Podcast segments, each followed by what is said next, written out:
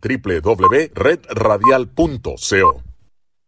La siguiente producción es responsabilidad de sus realizadores y no expresa la opinión editorial de Radio Libertad en su contenido y comentarios.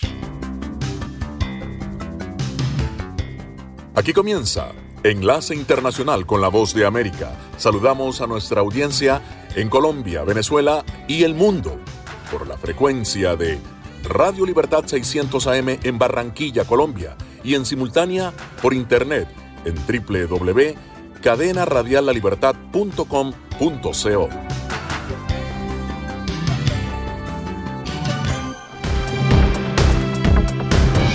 Los resultados electorales aún están pendientes y Georgia ordena un recuento manual de votos. El proyectado presidente electo Joe Biden avanza en su propio plan de transición pese al silencio de la administración Trump. Preocupación por el aumento de casos de COVID-19 en Estados Unidos, mientras algunos gobernadores empiezan a incrementar restricciones. Y en los deportes, las ligas mayores del béisbol anuncian a los ganadores del premio Cy Young. Amigos oyentes, cordiales saludos desde Washington y bienvenidos a esta nueva emisión. Soy Yoconda Tapia y John Burnett me acompaña en el programa. Hoy es jueves 12 de noviembre de 2020. Esta es la voz de América y aquí comenzamos a informar. La espera de resultados oficiales se alarga luego que Georgia ordena un recuento de votos mientras Donald Trump logra los tres votos electorales de Alaska. Luis Alberto Facal informa.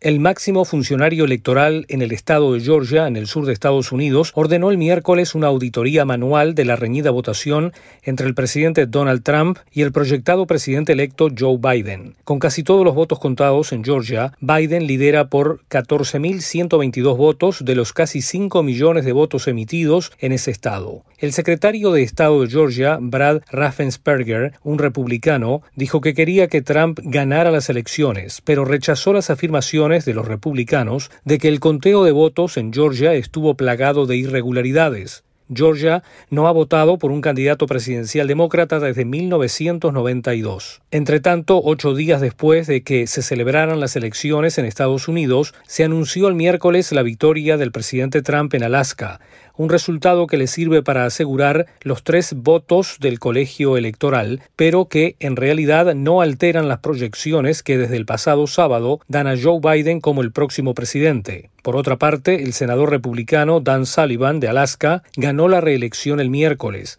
asegurando a los republicanos al menos 50 escaños en el Senado de 100 miembros, mientras deja el control de la Cámara Alta incierto hasta que se celebren dos elecciones de segunda vuelta en Georgia a principios de enero. Luis Alberto Facal, Voz de América, Washington. Mientras tanto, el presidente electo, según proyecciones Joe Biden, rindió homenaje a los veteranos mientras avanza en su proceso de transición, a pesar de la negativa de la administración Trump de empezar esta tarea. Celia Mendoza con detalles. Acompañado de su esposa Jill, Joe Biden, presidente electo según proyecciones, visitó en el Día de los Veteranos un monumento en honor a los caídos en la Guerra de Corea localizado en Filadelfia, Pensilvania. Mientras tanto, su equipo de transición continúa trabajando a pesar de la negativa de la administración Trump de reconocer la victoria demócrata, negando acceso a información clasificada y recursos federales. El acceso a información clasificada es útil, pero de todos modos no estoy en condiciones de tomar decisiones sobre esos temas. Como dije, es un presidente a la vez y él será primer mandatario hasta el 20 de enero. Sería bueno tenerlo, pero no es fundamental y solo vamos a proceder de la manera que lo hemos hecho. Vamos a hacer exactamente lo que estaríamos haciendo si él hubiera aceptado su derrota y hubiera reconocido que ganamos, lo cual hicimos y no ha cambiado nada. Biden ya se ha comunicado con líderes mundiales, entre ellos el primer ministro británico Boris Johnson, quien habló al respecto. Uno de los muchos méritos de la excelente conversación que tuve ayer con el presidente electo Joe Biden fue que estábamos muy de acuerdo en la necesidad, una vez más, de que el Reino Unido y los Estados Unidos se unan, defender nuestros valores en todo el mundo, defender los derechos humanos, defender el libre comercio mundial, defender a la OTAN, señor presidente, y trabajar juntos en la lucha contra el cambio climático. Señor presidente, podría decir que fue reconfortante tener esa conversación. Espero muchas más. Celia Mendoza, Voz de América. Los resultados de las elecciones aún no han sido certificados, pero según proyecciones, Kamala Harris será la primera mujer vicepresidenta en Estados Unidos y dejará su puesto como senadora. El gobernador de California deberá nominar a quien le reemplace. Verónica Villafaña anticipa los movimientos políticos alrededor de este tema. Cuando Kamala Harris deje su puesto como senadora de California, el gobernador Gavin Newsom elegirá a su reemplazante para los dos años restantes de su mandato. Expertos políticos aseguran que Newsom hará una selección que represente la diversidad del Estado. Casi el 40% de la población en California es hispana, el bloque más grande del Estado, y muchos sienten que el gobernador debe elegir a un latino. Creo que debe ser un latino o tal vez una persona de color, una persona que quiere mover el Estado adelante. Me gustaría ver una mujer, y si es una mujer de color, mejor. Latina, espero. El gobernador no indicó cuándo anunciará su selección, pero dijo, Quiero asegurarme de que sea inclusivo y que seamos considerados con los puntos de vista de las personas. Hay muchos aspirantes, pero entre los posibles candidatos latinos suenan fuerte. Javier Becerra, el actual Procurador General de California, hijo de inmigrantes mexicanos y graduado de la Universidad de Stanford, que representó a Los Ángeles y fue congresista durante 24 años. Alex Padilla, el actual secretario de Estado que supervisa las elecciones en California, también hijo de inmigrantes mexicanos, es expresidente del Consejo Municipal de Los Ángeles y ex senador estatal. Si el gobernador Gavin Newsom designa a un latino para ocupar el puesto que deja vacante Kamala Harris, sería la primera vez en 150 años de historia que un latino represente al Estado en el Senado. Verónica Villafañe, Voz de América, Los Ángeles. Escuchan la Voz de América conectando a Washington con Colombia, Venezuela y el mundo a través de Radio Libertad 600 AM. Y continuamos informando. Varios estados en el país reportan un creciente número de casos de contagio con COVID-19, mientras las medidas restrictivas empiezan a aumentar. Tony Cano en el informe. Texas se convirtió el miércoles en el primer estado en acumular más de un millón de casos confirmados de COVID-19 y California se acerca a esa marca mientras una nueva oleada de infecciones envuelve al país de costa a costa. En Nueva York, el gobernador Andrew Cuomo dijo que todos los restaurantes, bares y gimnasios tendrán que cerrar a las 10 de la noche a partir del viernes, un retroceso en una zona de Estados Unidos que parecía haber controlado el virus en gran medida hace también prohibió las reuniones privadas de más de 10 personas. Estamos viendo un aumento del COVID a nivel nacional y mundial, y Nueva York es un barco en la marea del COVID, dijo el gobernador a periodistas y agregó que un seguimiento de los contactos identificó reuniones nocturnas en bares, restaurantes y gimnasios como transmisores clave del virus en el estado. Mientras tanto, Texas, el segundo estado más poblado del país, ha registrado más de 10 millones de casos confirmados de coronavirus y más de 19 mil decesos desde el inicio de la pandemia en el país a principios de marzo. Las autoridades de El Paso anunciaron este miércoles que se aplicarán medidas de emergencia en las próximas horas para evitar la propagación del virus. Los casos confirmados van al alza en 49 estados y Estados Unidos registraba un promedio de más de 730 decesos a causa del COVID-19 por día y ahora ha superado los 970. Tony Cano, Voz de América, Washington. Hacemos una pausa y ya volvemos.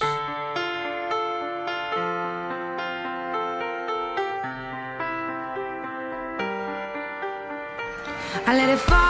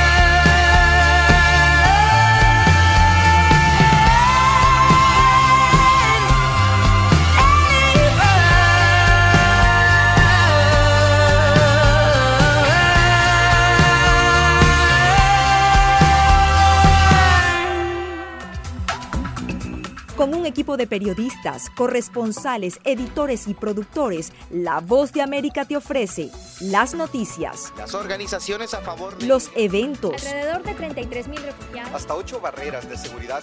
La información llega a través de La Voz de América, directo desde nuestros estudios en Washington a nuestras estaciones afiliadas en toda América Latina. Síguenos a través de voanoticias.com. ¿Se ha preguntado cómo puede protegerse contra el coronavirus? Se lo contamos desde La Voz de América. Autoridades de salud recomiendan lavarse las manos con jabón y agua con frecuencia. También no se lleve las manos a la cara. Evite tocarse los ojos, nariz y boca con las manos sucias. Cubra su boca con el pliegue del codo al toser. Evite las multitudes y manténgase al menos un metro de distancia de otras personas, en especial si están contagiadas ya.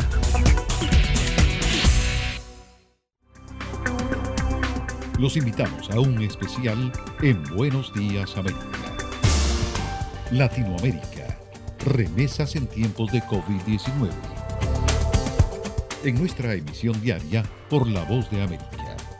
Escúchenos a partir del lunes 9 de noviembre. Latinoamérica. Remesas en tiempos de COVID-19.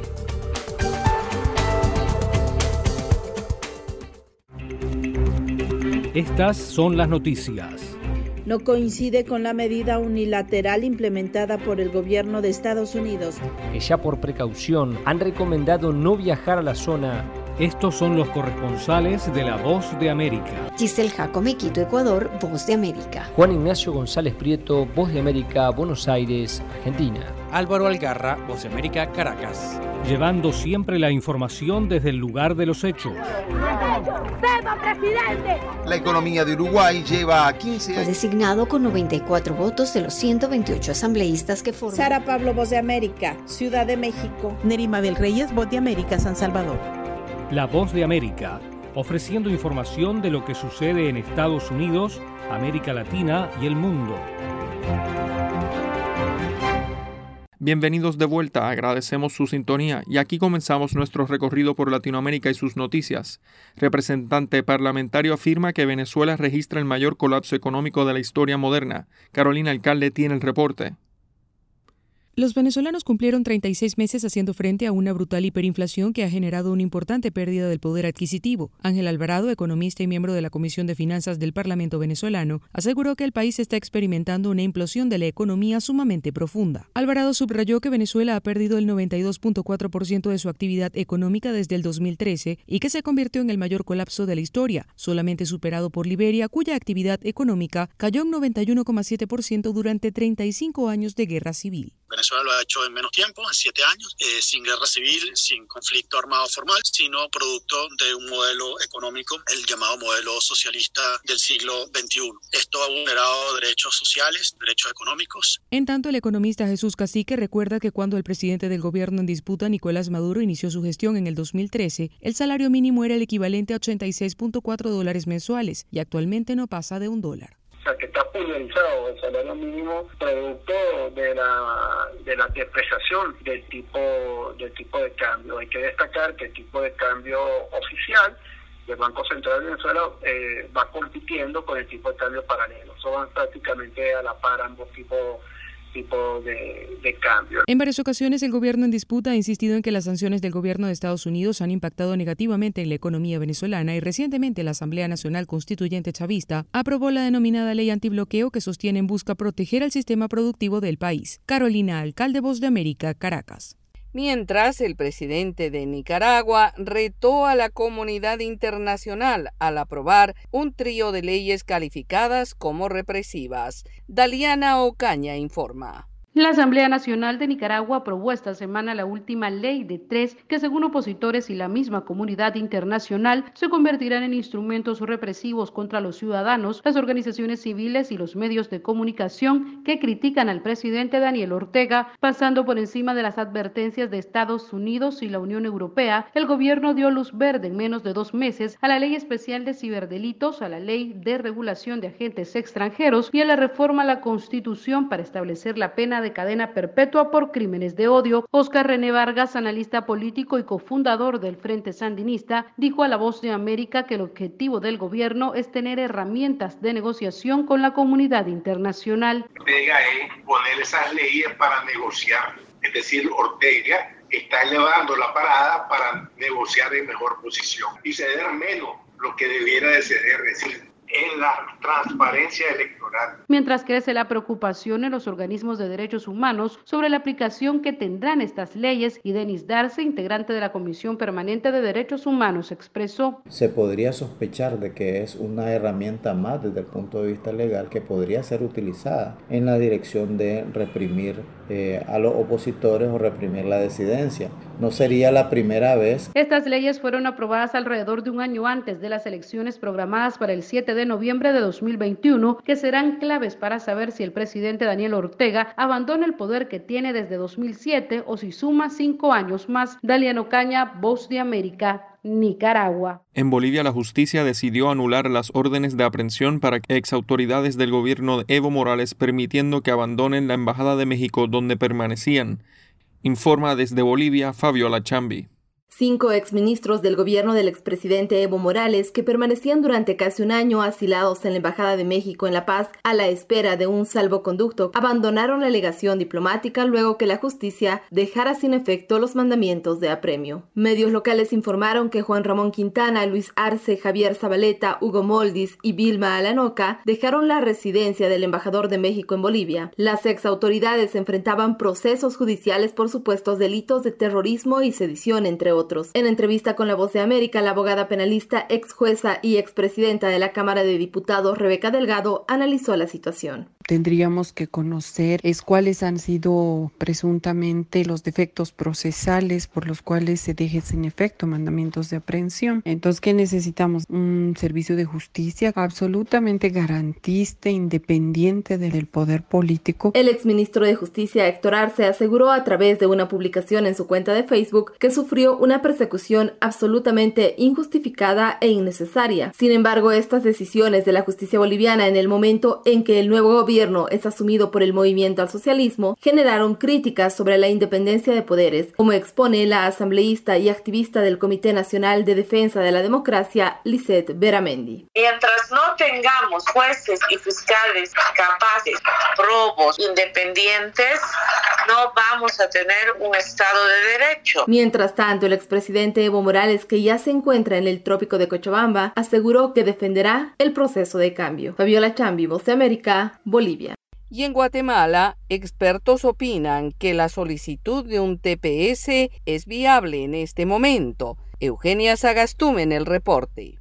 Guatemala prepara la solicitud de un estatus de protección temporal, TPS por sus siglas en inglés, para los migrantes en Estados Unidos, una petición que analistas consideran viable en este momento por los graves efectos de la depresión tropical ETA, que dejó hasta el momento 639 mil afectados, 21 mil viviendas dañadas y 46 fallecidos. Jair Dabroy, integrante de la Asociación de Investigación y Estudios Sociales, explica que este beneficio aplicaría para quienes actualmente están en Estados Unidos.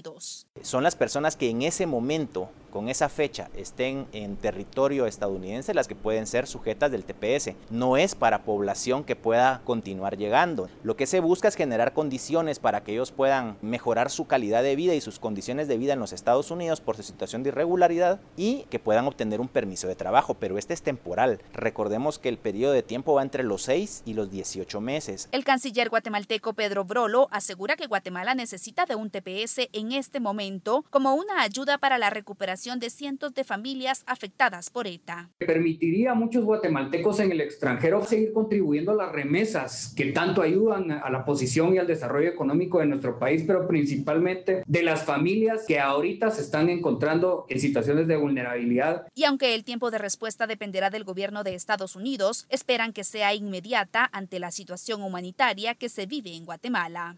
Eugenia Sagastume, Voz de América, Guatemala. Escuchan la voz de América en la señal internacional de Radio Libertad 600 AM. Hacemos una pausa y ya volvemos.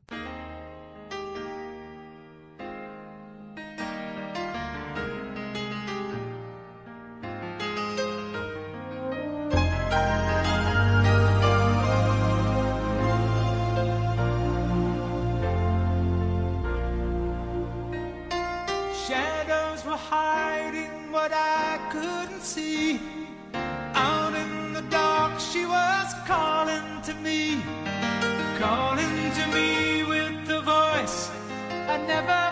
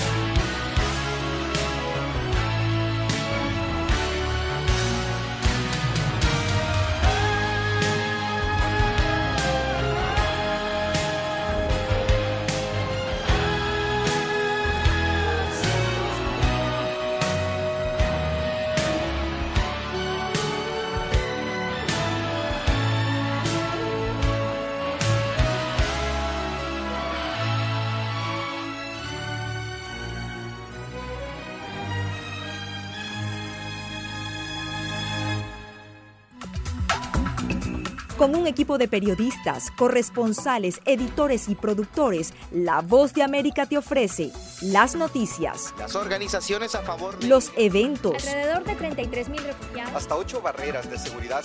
La información llega a través de La Voz de América, directo desde nuestros estudios en Washington a nuestras estaciones afiliadas en toda América Latina. Síguenos a través de voanoticias.com.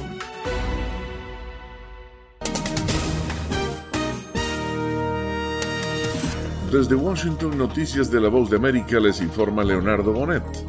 Joe Biden, probable presidente electo de Estados Unidos, tiene una larga lista de asuntos pendientes en materia de inmigración, en caso de llegar a la Casa Blanca. En Estados Unidos hay una expectativa sobre los posibles cambios a realizarse en asuntos inmigratorios en caso de que Joe Biden llegue a la Casa Blanca tras proyectarse como presidente electo de Estados Unidos. Hay una lista pendiente que ha prometido encarar en sus primeros 100 días de gobierno. Una de las primeras decisiones debería ser para el abogado de inmigración Ángel Leal, otro de los desafíos de la administración electa sería resolver directamente la situación de los conocidos soñadores. José Pernalete, Voz de América, Miami.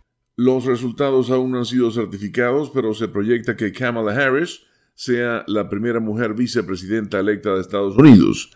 ¿Quién la sucederá como senadora? Cuando Kamala Harris deje su puesto como senadora de California, el gobernador Gavin Newsom elegirá a su reemplazante para los dos años restantes de su mandato. Expertos políticos aseguran que Newsom hará una selección que represente la diversidad del Estado. Casi el 40% de la población en California es hispana, el bloque más grande del Estado, y muchos sienten que el gobernador debe elegir a un latino. El gobernador no indicó cuándo anunciará su selección, pero dijo, Quiero asegurarme de que sea inclusivo. Verónica Villafañe, Voz de América, Los Ángeles. Están escuchando Noticias de la Voz de América. El probable presidente electo Joe Biden seguirá este jueves sentando las bases de su administración con el aumento de contagios por COVID-19 en el país como telón de fondo y mientras Donald Trump sigue sin aceptar el resultado de las elecciones. El demócrata designó el miércoles a su asesor Ron Klain como jefe de personal en la Casa Blanca, su primer nombramiento importante desde que ganó las elecciones presidenciales el 3 de noviembre. A continuación, un mensaje de servicio público de la voz de América. Para evitar la propagación del coronavirus en casa, recuerde que solo toma unos minutos limpiar las superficies que más toca en su vivienda, manijas de las puertas, interruptores de la luz, lugares donde come, control remoto, entre otros. Esto por lo menos una vez al día. Este fue un aviso de servicio público de la voz de América. Y al cierre, más de 52 millones de personas han resultado infectadas por el nuevo coronavirus a nivel mundial, según las cifras oficiales de casos confirmados, y más de 1.280.000 han muerto, según un recuento de Reuters. Y hasta aquí noticias de la voz de América. Desde Washington les informó Leonardo Bonet. Con un equipo de periodistas, corresponsales, editores y productores, La Voz de América te ofrece las noticias, Las organizaciones a favor de los eventos. Alrededor de 33 mil refugiados. hasta ocho barreras de seguridad. La información llega a través de La Voz de América, directo desde nuestros estudios en Washington a nuestras estaciones afiliadas en toda América Latina. Síguenos a través de voanoticias.com. Estas son las noticias. A tempranas horas de la mañana, acompañado por sus aliados políticos, el presidente... No coincide con la medida unilateral implementada por el gobierno de Estados Unidos. Que ya por precaución han recomendado no viajar a la zona Estos son los corresponsales de la Voz de América. Álvaro Algarra, Voz de América, Caracas. Giselle Jacome, Quito, Ecuador, Voz de América. Juan Ignacio González Prieto, Voz de América, Buenos Aires, Argentina. Llevando siempre la información desde el lugar de los hechos. La economía de Uruguay lleva 15 años de crecimiento ininterrumpido. Fue designado con 94 votos de los 128 asambleístas que forman. Sara Pablo, Voz de América, Ciudad de México. Nerima del Reyes, Voz de América, San Salvador. La Voz de América, ofreciendo información de lo que sucede en Estados Unidos, América Latina y el mundo.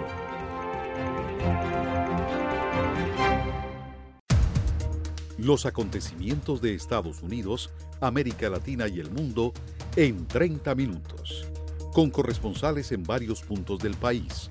El Mundo al Día se emite desde nuestros estudios en Washington a través de nuestras afiliadas en la región latinoamericana, con la información balanceada de lo que sucede en Estados Unidos y el mundo. Los espero de lunes a viernes a través de La Voz de América.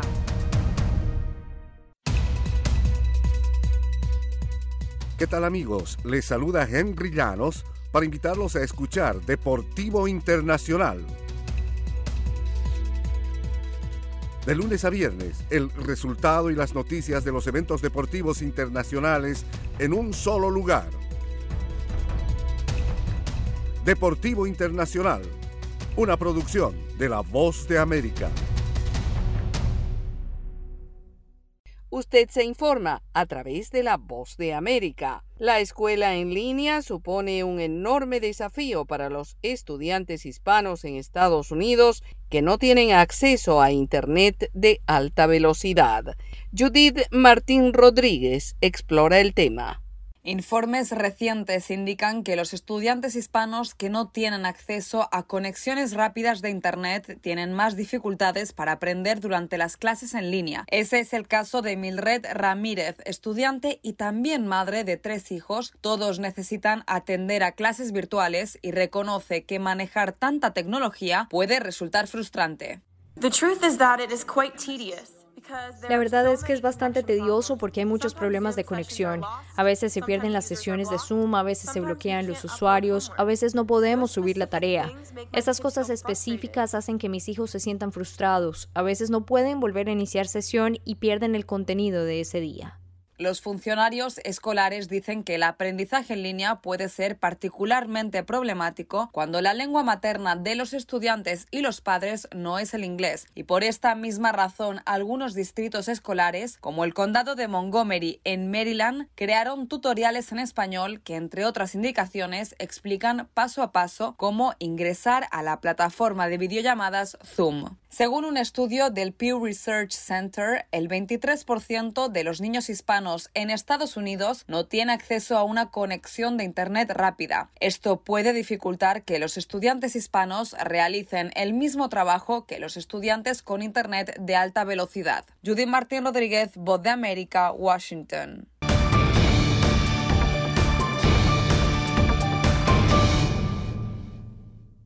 Y destacamos otra noticia en La Voz de América.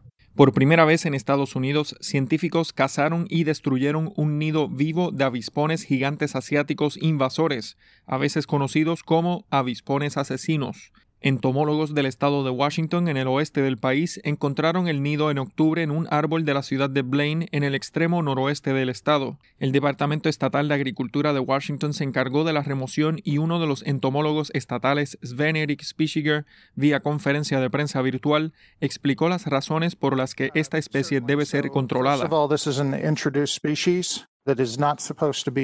Esta es una especie introducida que no se supone que esté aquí y eso va a tener un impacto en el ecosistema. Pero lo más importante para nosotros aquí es que son depredadores de abejas polinizadoras, las cuales utilizamos para la polinización de muchos de nuestros cultivos más importantes. El primer avistamiento en el estado se produjo en el otoño de 2019 y desde entonces los científicos y colaboradores colocaron miles de trampas alrededor del noroeste de Washington con la esperanza de atrapar insectos vivos que puedan ser hasta sus colmenas. Aunque los avispones generalmente anidan en el suelo, este nido construido dentro del árbol de una propiedad privada tenía un poco más de 8 pies de altura, casi 2 metros y medio. Dentro vivían cientos de insectos, entre ellos 76 reinas, más de 100 trabajadores y cientos de larvas y pupas en gestación.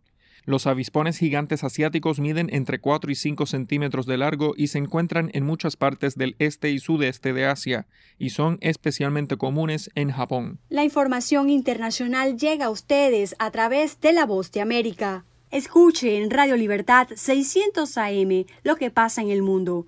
Con corresponsales en toda la región, usted recibe la información. La cita es de lunes a viernes, desde las 7 de la noche, hora de Colombia, 8 de la noche, hora de Venezuela. Radio Libertad 600 AM y La Voz de América, unidos para llevarles las informaciones, las noticias, el análisis y los debates. Escuchan La Voz de América, conectando a Washington con Colombia, Venezuela y el mundo a través de Radio Libertad 600 AM.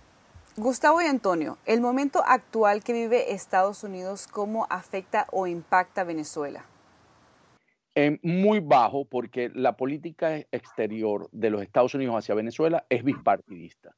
En ese sentido, ambos han reconocido que en Venezuela hay una dictadura y por lo tanto hay una crisis política, social y económica y que afecta a la región con el éxodo de los venezolanos que hoy son 5 millones a nivel mundial. Eso implica un impacto también para los países vecinos y para los Estados Unidos un, área de atención. Por lo tanto, en Estados Unidos en este momento, Venezuela es una política bipartidista que va a buscar una solución lo más corto posible para resolver la situación en Venezuela. Si bien de acuerdo a la constitución norteamericana, el control o la política de gobierno depende del presidente de la República, no menos cierto es que la situación que está atravesando Venezuela se ha convertido en una política de Estado. Ha sido aplaudido tanto por el presidente de la República como por miembros del otro partido, del Partido Demócrata, y ambos han coincidido en que la situación de Venezuela trasciende ya un tema eh, completamente eh, partidista. Es un tema que ya va más, allá de la violación de derechos humanos, es una guerra contra eh, una tiranía que se ha impuesto en Venezuela que ha generado pues la migración de miles y miles de venezolanos y muertes de venezolanos dentro de una Venezuela que viola constantemente los derechos humanos. Precisamente eh, mientras Estados Unidos está en este proceso democrático, eh, Venezuela también se prepara en diciembre para otro proceso democrático, que son las elecciones parlamentarias. Eh, ¿Qué impacto creen ustedes tendrá Estados Unidos en, en, este, en este proceso? Ya la administración del presidente Donald Trump ha comentado de que, bueno, apoyan a lo que es la oposición, al presidente interino Juan Guaidó, sin embargo, estas elecciones se van a llevar a cabo. Eh, ¿Ustedes creen que de pronto van a haber sanciones hacia Venezuela eh, previo a las elecciones parlamentarias? Primero, eh, no son unas elecciones democráticas, son unas elecciones que están hechas a la medida de Maduro. O sea, Maduro es el que necesita, corresponde la elección para renovar el Parlamento, pero no están dadas las condiciones de una elección democrática, justa, competitiva. Por lo tanto, no es una elección democrática, es una elección que necesita Maduro para poder generar una serie de instrumentos legales para poder implantar la ley antibloqueo, porque lo que viene en Venezuela en lo próximo es la venta del país, de las empresas que se expropiaron en el periodo de 2002 al 2014, que en ese sentido va a venir y necesitan que las compañías rusas, chinas, turcas tengan confianza para poder hacer sus inversiones y ellos necesitan en ese sentido la parte jurídica, la parte del, marco jurídico. Por lo tanto, en Venezuela va a suceder esa elección porque Maduro la necesita y la comunidad internacional la ha rechazado.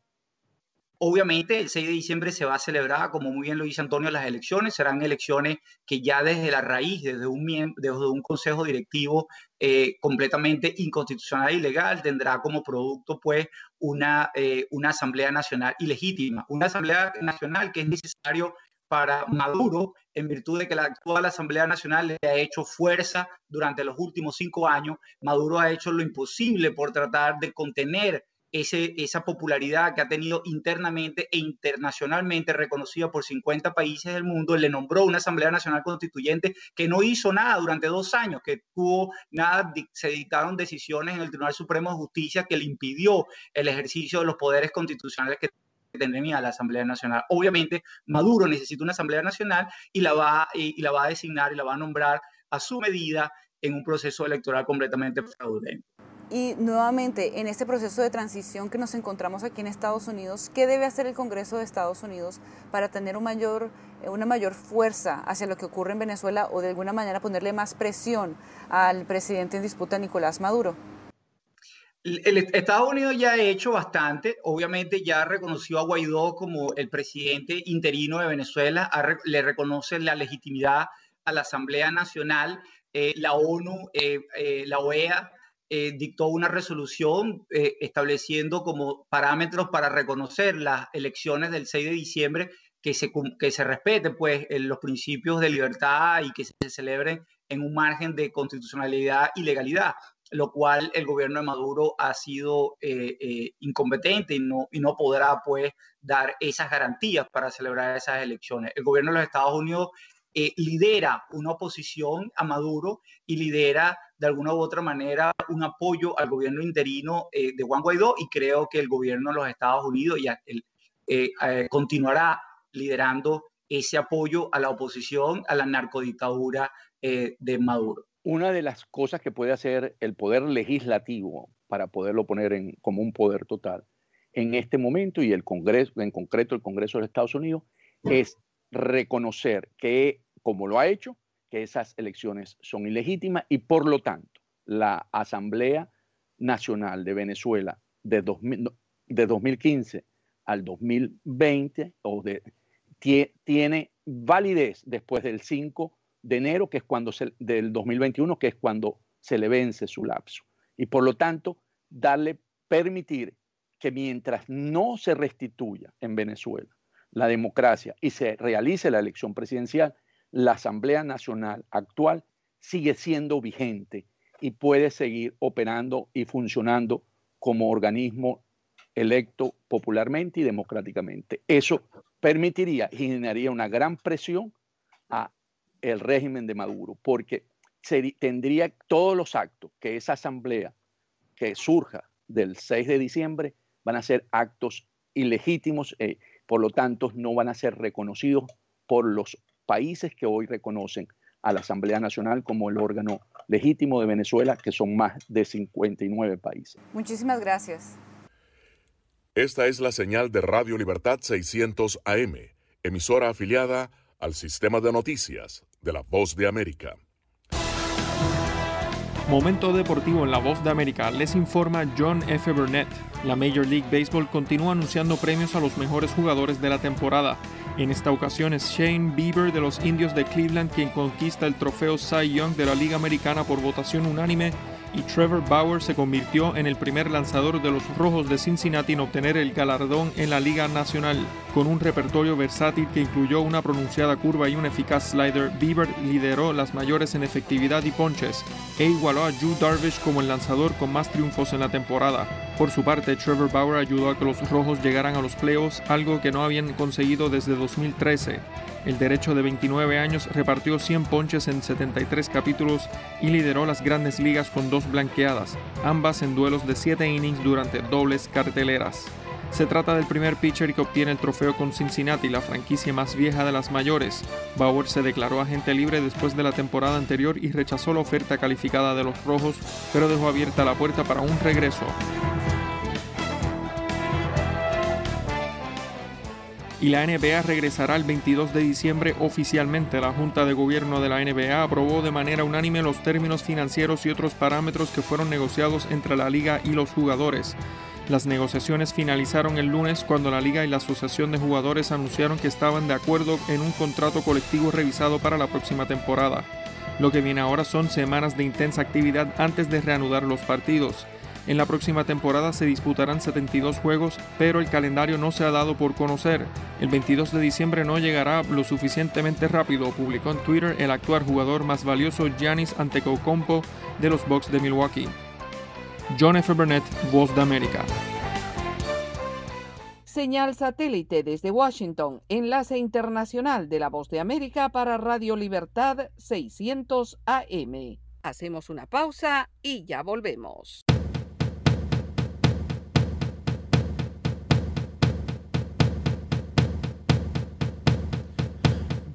A second, I, I need to get my story straight. My friends are in the bathroom getting higher than the Empire State. My lover, she's waiting for me just across the bar. My seat's been taken by some sunglasses, asking about a scar. And I know I gave it to you months ago. I know you're trying to forget. But between the drinks and subtle things, the holes in my apologies, you know, I'm trying hard to take it back. So if by the time the bar closes and you feel like falling down, I'll carry you home tonight.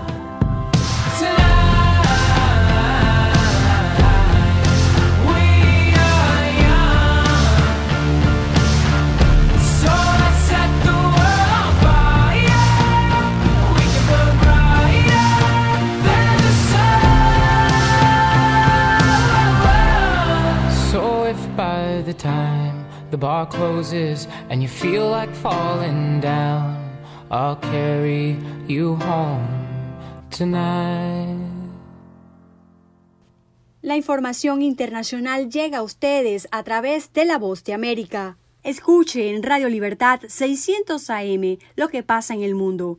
Con corresponsales en toda la región, usted recibe la información. La cita es de lunes a viernes, desde las 7 de la noche, hora de Colombia, 8 de la noche, hora de Venezuela. Radio Libertad 600 AM y La Voz de América unidos para llevarles las informaciones, las noticias, el análisis y los debates. Con un equipo de periodistas, corresponsales, editores y productores, La Voz de América te ofrece las noticias, las organizaciones a favor de los eventos, alrededor de 33 mil refugiados, hasta ocho barreras de seguridad.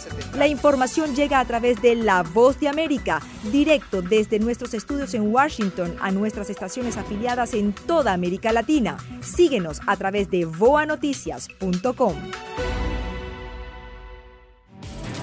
La voz de América presenta. Cada semana La Voz de América te invita a ser parte de Venezuela 360. Para empoderar las voces que quieren reunir a tu país. Para escribir con ritmos contagiosos. Un nuevo capítulo en tu historia. Con un mismo lenguaje. El de la esperanza. El del futuro. El de la vida. Únete a un equipo de origen hispanoamericano que trabaja para conectarnos con el ADN venezolano. Conéctate con los tuyos. Conéctate con nosotros. Conéctate en WhatsApp digitando más 1-202-549-8691. Y Conviértete en protagonista de una historia que tú mismo ayudarás a construir. Conéctate cuantas veces quieras con Venezuela 360 en buenoticias.com. Y sé parte de nuestro equipo de redacción a través de tu conexión WhatsApp. Recuerda, más 1-202-549-8691.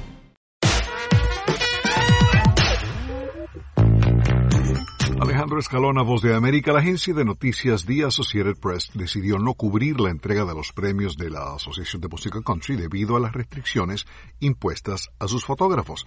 AP cree que las uh, limitaciones afectan su capacidad de informar con precisión sobre el evento. La agencia decidió no escribir, tomar fotografías ni filmar videos del programa del miércoles 11 de noviembre. Al cierre de esta emisión, la Asociación de Música Country no había respondido a las solicitudes de comentarios por parte de Associated Press. El viernes 13 de noviembre, Keith Richards lanzará una edición limitada de su concierto de 1988 en el Hollywood Palladium, grabado durante su primera gira en solitario. Live at the Hollywood Palladium estará disponible en CD, vinilo y digitalmente. Keith Richards ha estado haciendo entrevistas desde un teléfono fijo. Es sabido que el ícono de los Rolling Stones no es fanático de la tecnología y dice que ni siquiera tiene un teléfono celular. Hace años admitió no tener un iPod cuando el dispositivo era popular. Según AP, es una de las pocas personas que no ha descargado Zoom durante la pandemia y lleva un año completo encerrado en su casa ocupándose de su jardín. Él, Mick Jagger, Ronnie Wood y Charlie Watts terminaron parte de su gira No Filter Tour en agosto de 2019 y tenían planes de salir de gira nuevamente el pasado mes de mayo, pero todo cambió debido al coronavirus.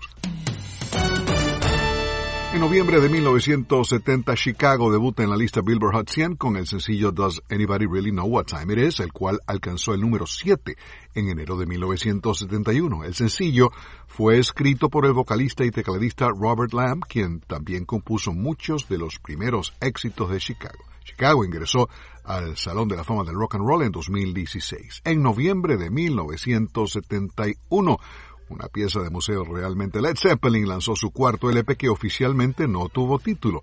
Led Zeppelin 4 fue un éxito comercial y de crítica que produjo muchas de las uh, canciones más conocidas de, de la banda, incluyendo Black Dog, Rock and Roll, Going to California y Stairway to Heaven.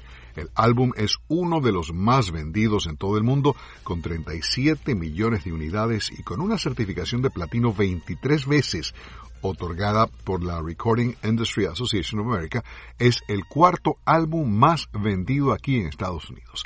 Y es todo por el momento. Alejandro Escalona, voz de América, Washington.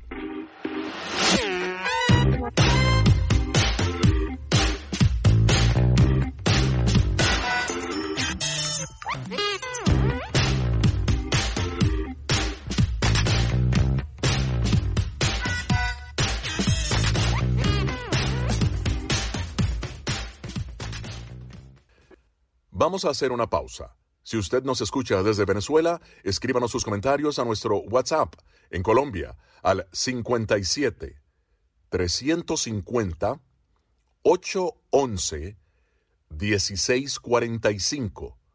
Repito, 57 350 811 1645. Ya regresamos.